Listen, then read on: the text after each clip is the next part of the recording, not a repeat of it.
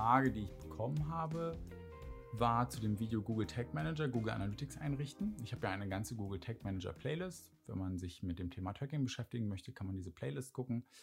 Und zwar hat Leser gefragt, hallo Carlo, mir ist nicht ganz klar, wann ich den Google Tag Manager und wann Google Analytics verwende, um Ziele, Aktivitäten einzurichten.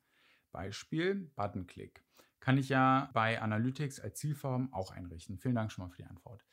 Also, ein Buttonklick, den kann ich nur einrichten, wenn ich ein Event entsprechend trigger.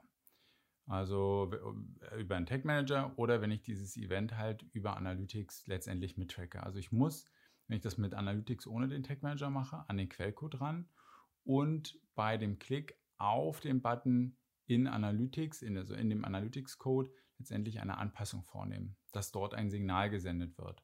Mit dem Google Tag Manager muss ich an den Quellcode gar nicht mehr ran, wenn der Tag Manager einmal implementiert ist, weil der schaut sich das an und der sagt also, hier ist ganz viel passiert, gibt es irgendetwas, was ich davon irgendwo hinschicken soll, zum Beispiel zu Analytics, zum Beispiel zu Facebook oder zu Pinterest oder was auch immer, zu Hotjar. Das heißt also, die Implementierung über einen Tag Manager ist am Ende eine ähnliche wie über Analytics selbst. Ja, also das Endergebnis, dass ich ein Event habe, aus dem ich dann ein Zielvorhaben mache, ist identisch. Aber was der große Unterschied ist dabei, ich kann über den Tag Manager, ohne an den Quellcode zu gehen, diese Implementierung bzw. dieses Ereignis erstellen.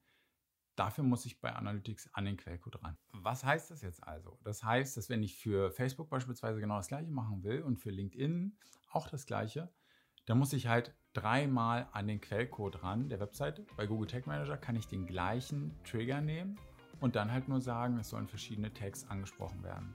Ja, also der Google Tag Manager sagt dann einfach, hey, ich habe hier ähm, ein Event bzw. ein Trigger, da hat jemand einen Button geklickt Wer von den ganzen Tags, also wer von den ganzen Pixeln, möchte davon wissen? Und dann kann ich das zuordnen, ganz normal über meine Weboberfläche. Und dann kriegen diese Pixel letztendlich die Information. Wenn du Fragen hast, dann einfach gerne damit zu mir, ja, sei es per E-Mail oder sei es einfach als Kommentar.